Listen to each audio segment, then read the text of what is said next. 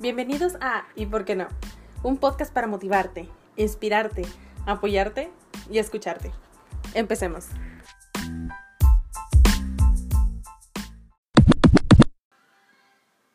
Bienvenidos al episodio número 3 de ¿Y por qué no? Yo soy Rebeca y el tema de hoy es muy interesante porque no estás tú para saberlo, ni yo para contarlo, pero el fin de semana pasado fui al cine a ver la película de Joker. El Bromas, o mejor y mexicanamente conocido como el Jajas. Así que, antes de continuar, debes saber que habrá spoiler en este episodio. Empecemos. La película del Joker. Existen varias y diferentes versiones sobre los orígenes de este personaje, pero en esta ocasión vamos a hablar de la que está ahora apareciendo en las pantallas de nuestros cines. En esta historia, un hombre llamado Arthur Fleck evoluciona y pasa de ser un hombre con una enfermedad mental a un completo demente, que decide dejar de tomar sus medicamentos para así poder vengarse del orden social que lo rodea. Un orden injusto en donde las personas de las clases sociales más bajas son totalmente ignoradas. En este mundo tan completamente arbitrario e irracional, como se expone a Ciudad Gótica en esta película, solo queda una opción. Y esta opción es volverse loco. Esta película nos muestra la crítica hacia una sociedad clasista que por su misma naturaleza está generando monstruos. Y el mismo Joker lo dice, menciona, He confirmado que no existe diferencia alguna entre todos los demás y yo. Basta con un mal día para que el hombre más cuerdo del mundo enloquezca. A esa diferencia está el mundo de mí, a un mal día. Y esto mismo es lo que le pasa a Bruce Wayne. Un mal día, matan a sus padres y todo cambió. Si no, ¿por qué crees tú que iba a disfrazarse de una rata voladora? Bueno, pues porque Bruce tuvo un mal día y lo volvió tan loco como a cualquiera. La diferencia es que Bruce se niega a admitir que está loco. Entonces, él necesita seguir fingiendo que la vida tiene sentido. Necesita encontrar un nuevo sentido que le dé una razón para tanta lucha. Y es así como se convierte en Batman. Pero el punto es cómo llega el Joker a, a este límite donde explota y decide comenzar a matar a personas y a un conductor de televisión en vivo. Pues bueno, la película empieza donde Arthur está en su trabajo que desempeña como payaso y en este trabajo lo mandan eh, a distintos eventos o lugares a trabajar. Y él es consciente de que no es el mejor, pero pues no se rinde. Entonces lo envían a un local, a la calle, Em, a promocionar un negocio con un cartel. Y a la mitad de su trabajo pasan unos adolescentes que le quitan el cartel. Él los persigue por muchas cuadras hasta que los alcanza en un callejón. Y ellos lo golpean mientras lo tiran al piso. Lo siguen golpeando y se roban el cartel. Al día siguiente en el trabajo llega uno de sus compañeros payasos, Randall, y le dice, Supe de la paliza que te dieron. No debes dejarte de chicos como esos, menos con toda la locura que hay en las calles. Son animales. Y le da una pistola, diciéndole que es para que se proteja. Arthur le recuerda que él no puede portar un arma debido a su enfermedad. Entonces Randall le dice, nadie tiene por qué enterarse, luego me la pagas. En ese mismo momento, su jefe le manda a hablar a su oficina y le dice que el dueño del negocio habló y quiere su cartel de vuelta. Arthur le cuenta a su jefe que no lo tiene porque se le robaron y antes de que pudiese siquiera contar cómo fue la situación, el jefe lo interrumpe, le dice que se deje de excusas, que nadie robaría un tonto cartel y que si no lo regresa lo va a rebajar de su paga. Luego, una semana después, va a dar un show a un hospital de niños y en uno de sus saltos se le cae la pistola que le había regalado Randall. Bueno, que le había vendido Randall. El jefe le llama y le pregunta, ¿por qué llevas un arma a un hospital infantil? Y Arthur le trata de explicar que es de utilería, que es parte de su show. Entonces el jefe se enoja y le dice, eso es mentira. Y lo sé porque Randall me dijo que intentaste comprarle un arma la semana pasada. Eres un desastre y un mentiroso. Estás despedido. Por teléfono. Y cuelga.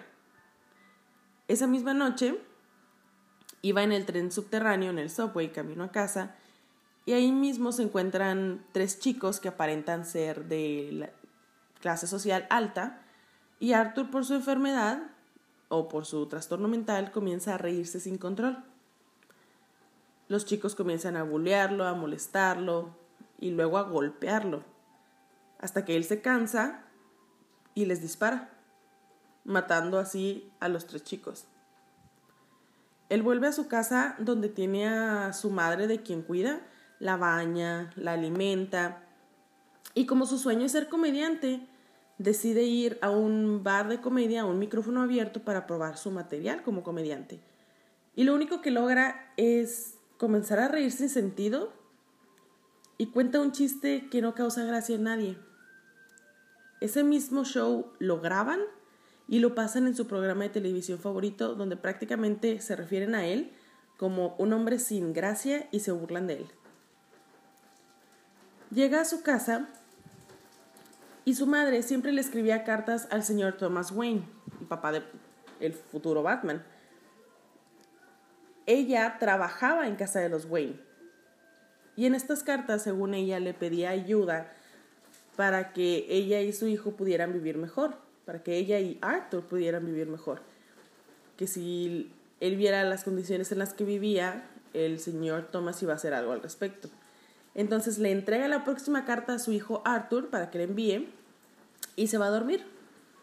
A él le gana la curiosidad, la abre, la lee y en la carta su madre menciona que él es hijo de Thomas Wayne. Entonces él va a la casa de los Wayne y se topa con, pues, con la barda. Y del otro lado de esta se encuentra el pequeño Bruce, Bruce Wayne. Pero entonces llega uno de los mayordomos y lo intenta correr. Arthur le dice que él también es hijo de Thomas. Y el mayordomo lo corre y se lleva al pequeño Bruce con él. Arthur entonces se cuela en una función de cine para encontrarse con su padre Thomas, lo sigue al baño y es ahí donde le dice, yo soy tu hijo, soy hijo de Penny Fleck, mi madre. Entonces Thomas le dice, estás loco, yo no soy tu padre, es imposible porque yo jamás me acosté con tu madre. Además, eres adoptado. Ella te adoptó mientras trabajaba con nosotros. Luego la arrestaron y la internaron en el hospital psiquiátrico cuando aún eras pequeño. Arthur explota porque no le cree y va al hospital donde Thomas Wayne le dijo que su madre había estado internada. Ya estando ahí, se roba el expediente de su mamá y en el expediente encuentra los papeles de adopción, confirmando así que su mamá le había mentido toda su vida, que sí es adoptado.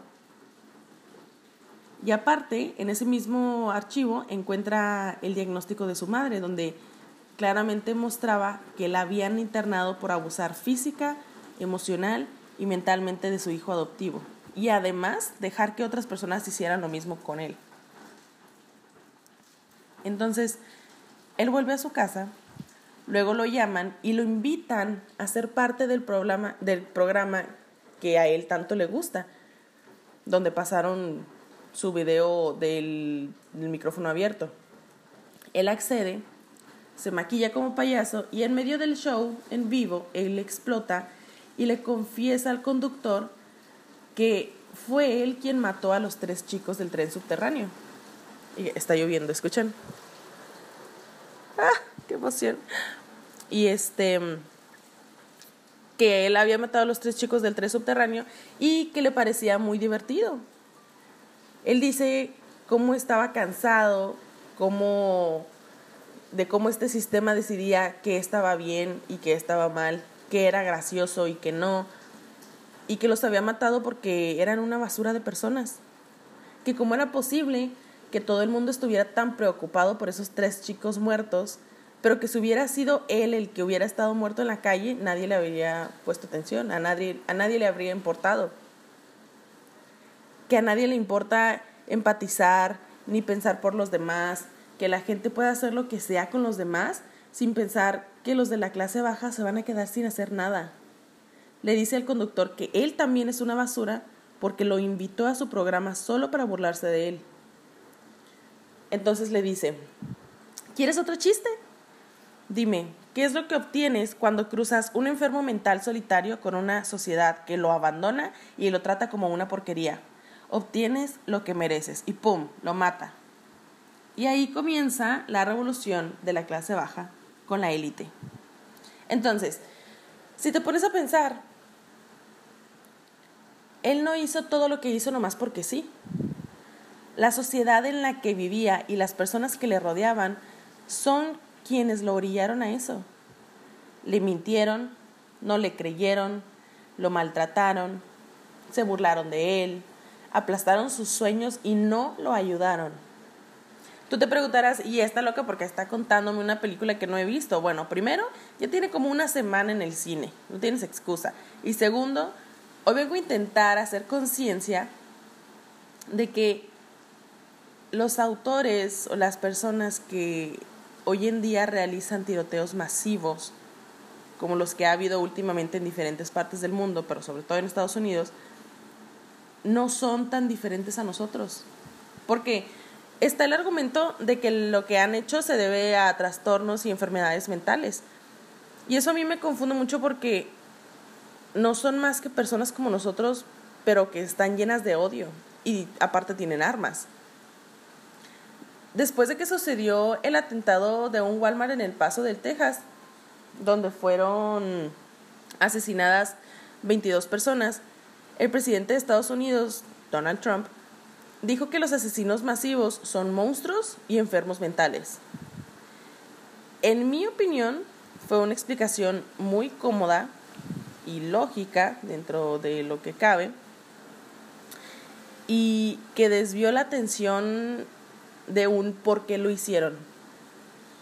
Porque la persona que lo hizo probablemente sí era racional, solo que estaba llena de odio.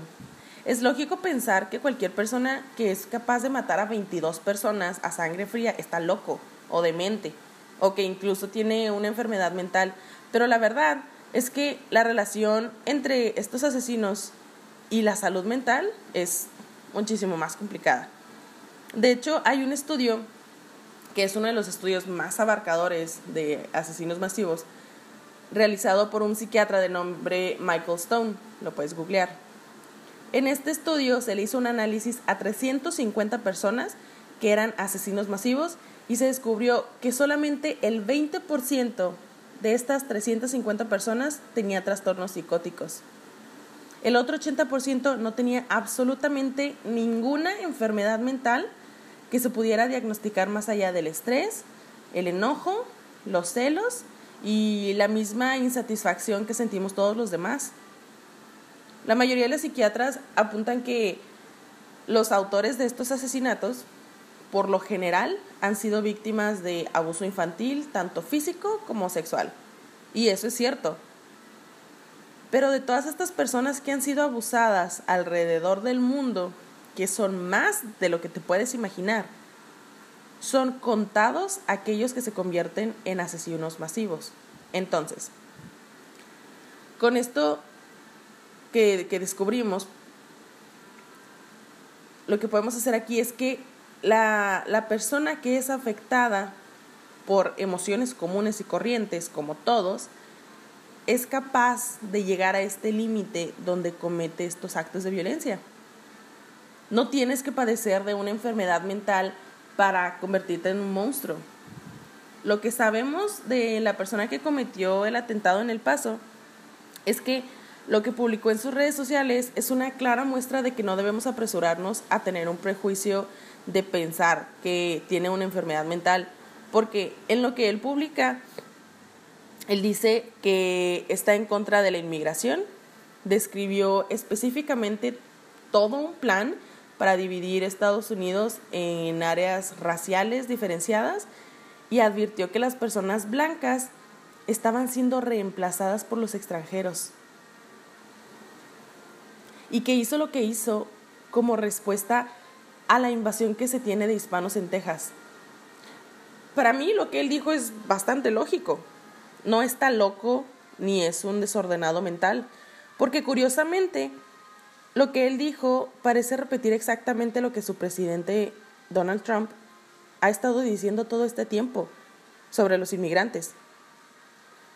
Porque en un mitin que hubo en Florida, Trump dijo, si consideramos lo que está sucediendo, se trata de una invasión.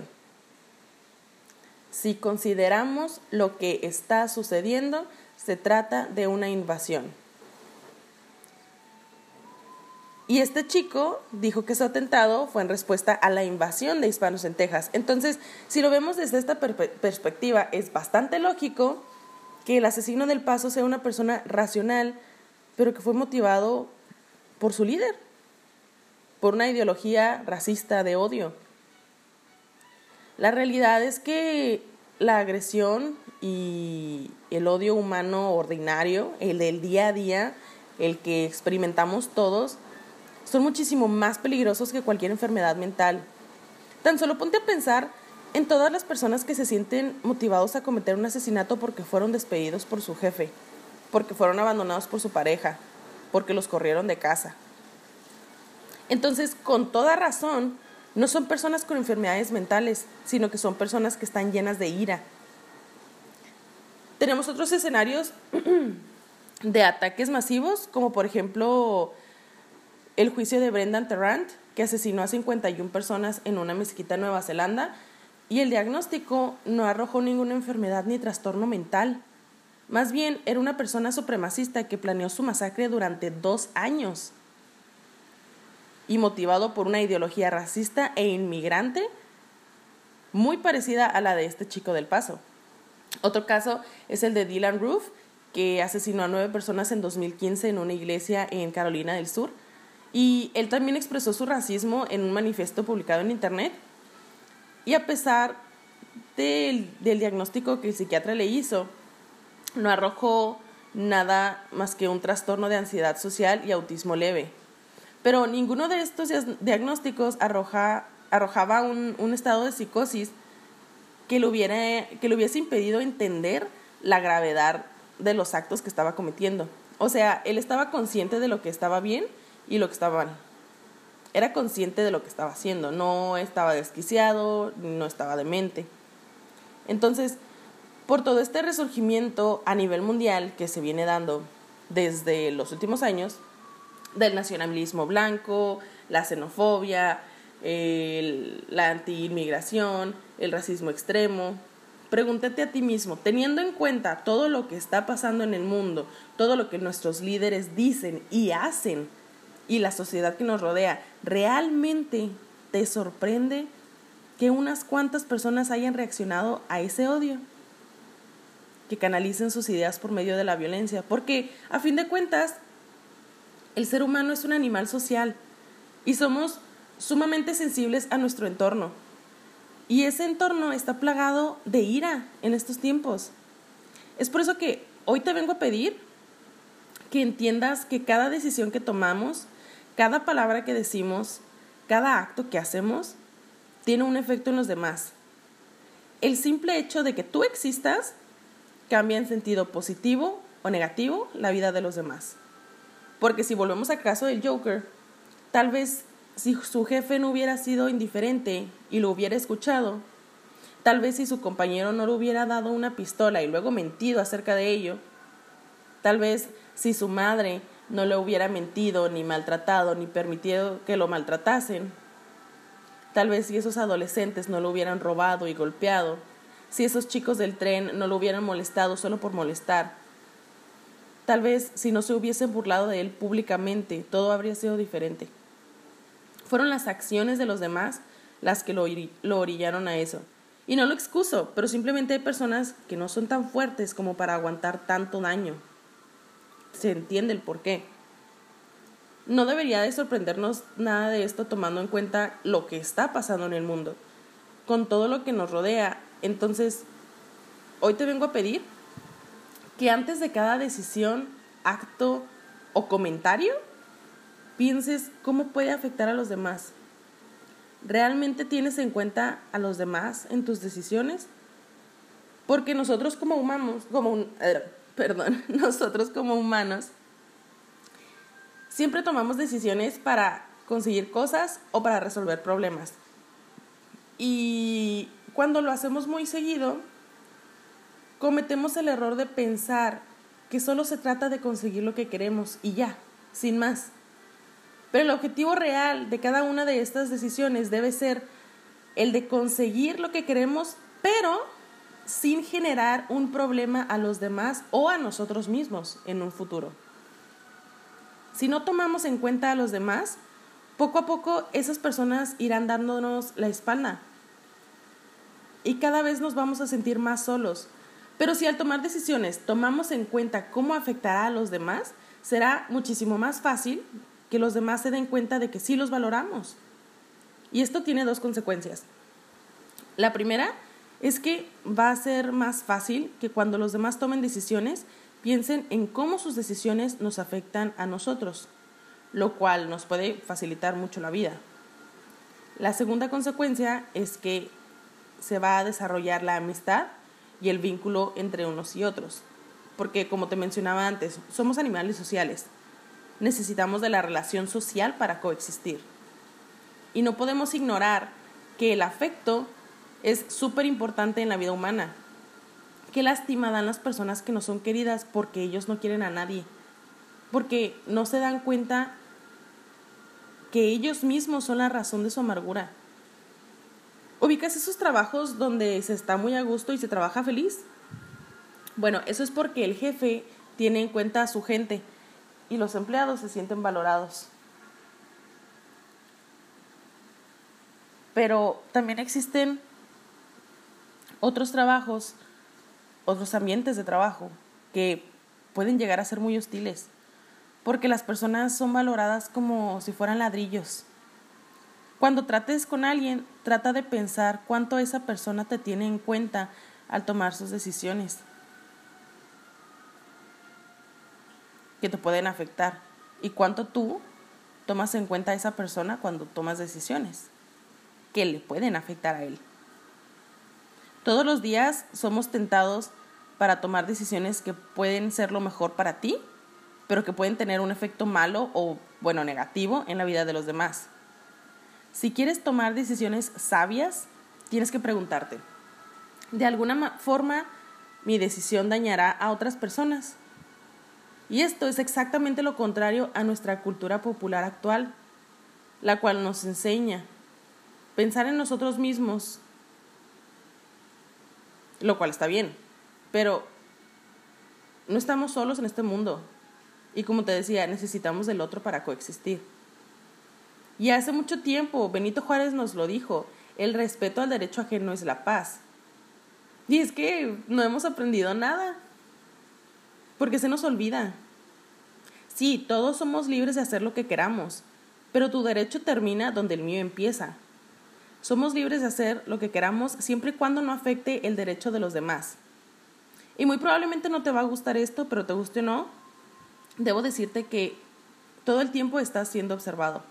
Si eres padre de familia, si eres tío o si estás rodeado de niños pequeños constantemente, estarás siempre en la mira de esos ojos chiquitos que siempre te observan. Tienes que ser cuidadoso con lo que dices y haces en frente de tus hijos porque no solamente estás afectando tu vida, sino también la de la próxima generación. Muy seguido veo padres, eh, amigos míos conocidos, que se pelean o que dicen vulgaridades en frente de sus hijos. Y cuando estos lo repiten, le dicen, no lo digas, solo los adultos podemos decir eso. O no hagas eso, solo los adultos podemos hacer eso. Entonces, ahí lo que el niño prácticamente está recibiendo es, ah, ok, esto está mal, cuando soy niño, pero cuando sea grande va a estar bien y lo voy a poder hacer. Y eso lo puede relacionar con las mismas cosas que se le viene enseñando que están mal. Si no estás de acuerdo con la opinión de alguien más, respétale, es su opinión. No le digas que es tonto ni que está mal. Si quieres saber, si quieres hacerle saber que está mal, expon tu punto de vista y tus motivos, pero no intentes obligarle a que piense lo mismo que tú. No te reportes enfermo al trabajo cuando en realidad te tomaste el día para hacer cosas personales o porque simplemente no querías ir. No lleves a tu casa cosas robadas de tu oficina para completar la lista de útiles escolares de tus hijos, porque se dan cuenta. Tanto tu jefe como tus hijos. No veas con tus hijos programas que claramente no son aptos para menores. Más bien deberías preguntarte si tú mismo deberías estar viendo eso, porque tus acciones perjudican en la vida de tus hijos. Tú tienes el poder de escoger si impactas en su vida en una manera positiva o negativa. Las personas maduras limitan su libertad para el beneficio de los demás. Y no lo hacen por el que dirán, lo hacen por amor. Así que podríamos reflexionar sobre esto, porque te puedo apostar que tú te acuerdas de la primera vez que alguien te llamó feo o fea en la primaria, de la primera vez que te rechazaron, de la primera vez que se burlaron de ti, de la primera vez que te hicieron bullying, de la primera vez que te dijeron que no eras lo suficientemente bueno para algo, de la primera vez que te desalentaron para cumplir alguna meta, que no servías en los deportes, que nunca serías bueno en matemáticas. Y aunque ya eres adulto, te acuerdas de todo esto porque de cierta manera te marcó. Yo en lo personal me acuerdo de la primera vez que me dijeron que estaba loca, de la primera vez que me dijeron que cantaba horrible, de la primera vez que me dijeron que nunca iba a tener un novio, de la primera vez que me dijeron que mis nombres no combinaban y que estaban feos, o sea, mis nombres. De cuando me dijeron que estaba fea, que era una inmadura, de cuando me, contaron, me cortaron un mechón de cabello, de cuando me cachetearon enfrente de todos y no hice nada, que nunca iba a poder hacer nada en la vida.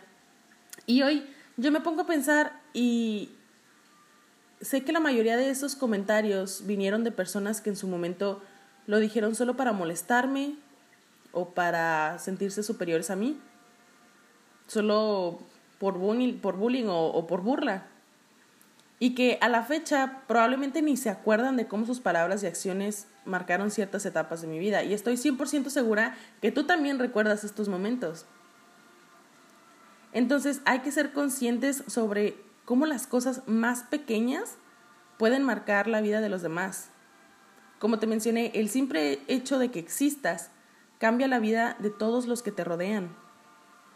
Tenemos que pensar que cada una de nuestras acciones debe hacer un beneficio a nosotros sin crear un mal futuro para los demás o para nosotros mismos.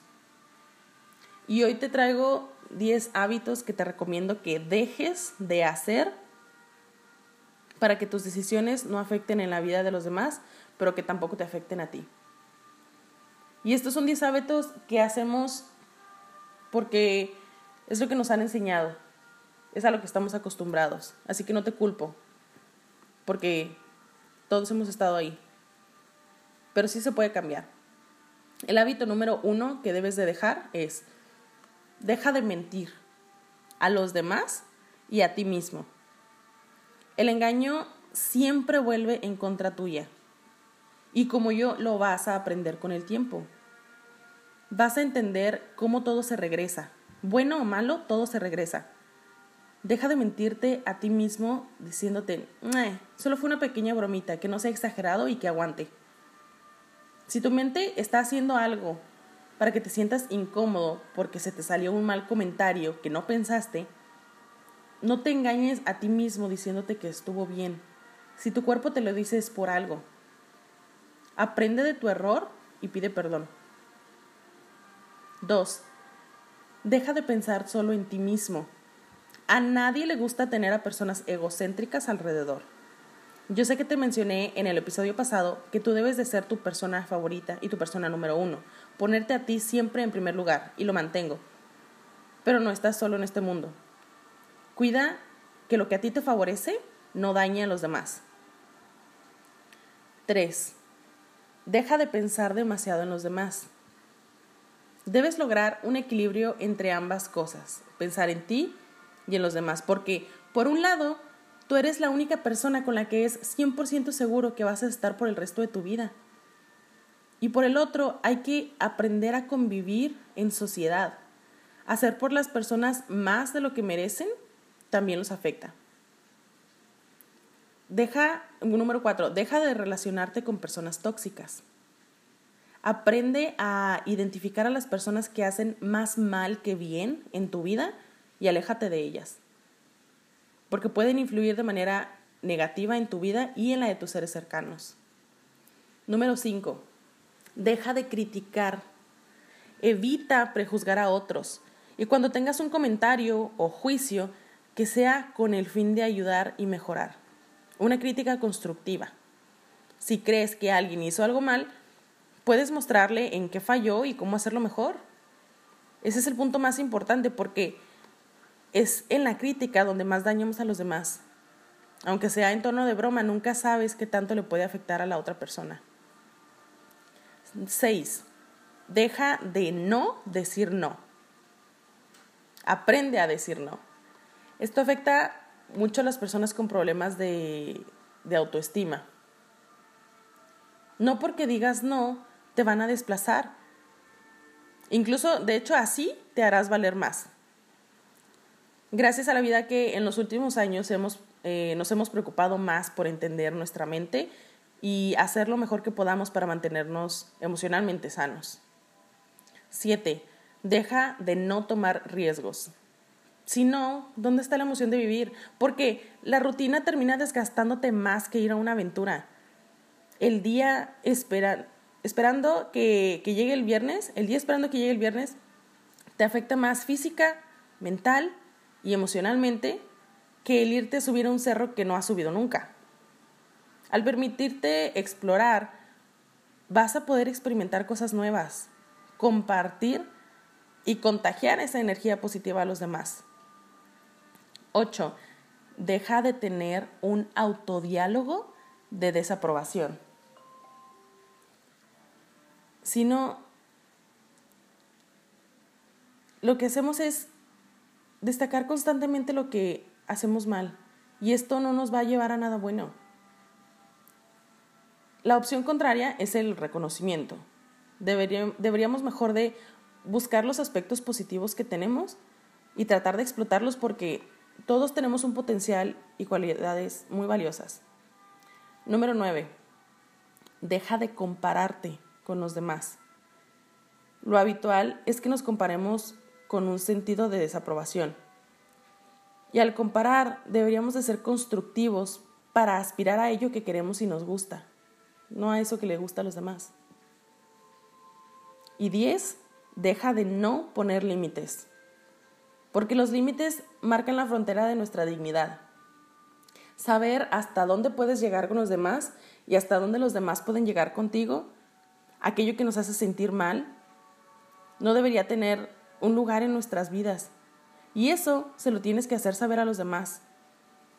Esto va de la mano con el punto número 6, aprende a decir no.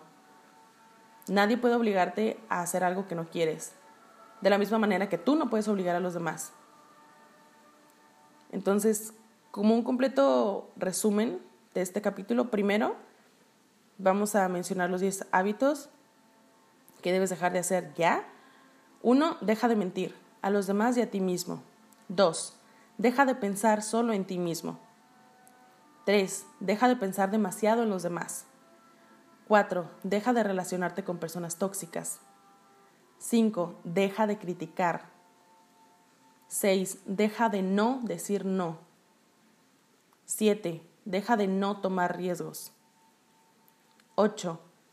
Deja de tener un autodiálogo de desaprobación. 9. Deja de compararte con los demás. 10. Deja de no poner límites. Continuando con nuestro resumen, podemos decir, podemos decir que por más que se escape de nuestra dimensión mental, si tenemos un nivel más alto de conciencia que yo sé que podemos alcanzar, sabemos que todo lo que existe tiene nexos de unión, tiene vínculos invisibles, pero eso no los hace menos reales. Es por eso que sabemos que todos estamos unidos, que nuestras acciones afectan a los demás y que las decisiones de los, de los demás nos afectan a nosotros, de manera positiva y negativa. Yo siempre he sabido que mis palabras tienen poder y que influyen en las personas que me rodean. Ahora también sabemos que me afectan a mí, a nosotros. E igualmente sé que la energía con la que yo expreso mis palabras tiene una energía que puede crear o que puede destruir. Las palabras tienen un enorme poder y con ellas podemos crear alegría o tristeza, paz o conflicto, temor o seguridad, confianza o desasosiego. Y de todas las herramientas que la vida nos ha entregado para poder relacionarnos con los demás y poder ayudarles, la palabra ocupa uno de los lugares más importantes. Y no es exageración, las palabras duelen. Intentemos ser conscientes de que cometemos estos errores y trata de poner en una balanza si las acciones que estás realizando son positivas, porque por mucho que te lo digan, quien puede juzgarlas para poder cambiar eres tú. Y por último, sabemos que hay una sola razón por la cual estamos aquí en la Tierra. Esa razón es sentirnos en unidad con todos los seres, con todo lo que es, y para poder llegar a sentir esta unidad, primero tenemos que desarrollar esas cualidades esenciales de las cuales esa semilla está en nuestra alma. Todos podemos ser mejores personas, solo debemos dar el primer paso. ¿Y por qué no pensar un poco más en los demás? ¿Y por qué no analizar antes de tomar una decisión? ¿Y por qué no? Entonces, esto fue todo por hoy. Realmente espero no haberte arruinado la película. Muchas gracias por escucharme. Sigan el podcast en Instagram como arroba y por qué no y participen en las dinámicas y encuestas que tenemos ahí. Suscríbete para que tengas notificación el próximo miércoles que salga el, que salga el episodio y comparte para poder llegar a más oídos y así crear una comunidad más grande. Yo soy Rebeca Aragón y esto fue ¿Y por qué no? Bye.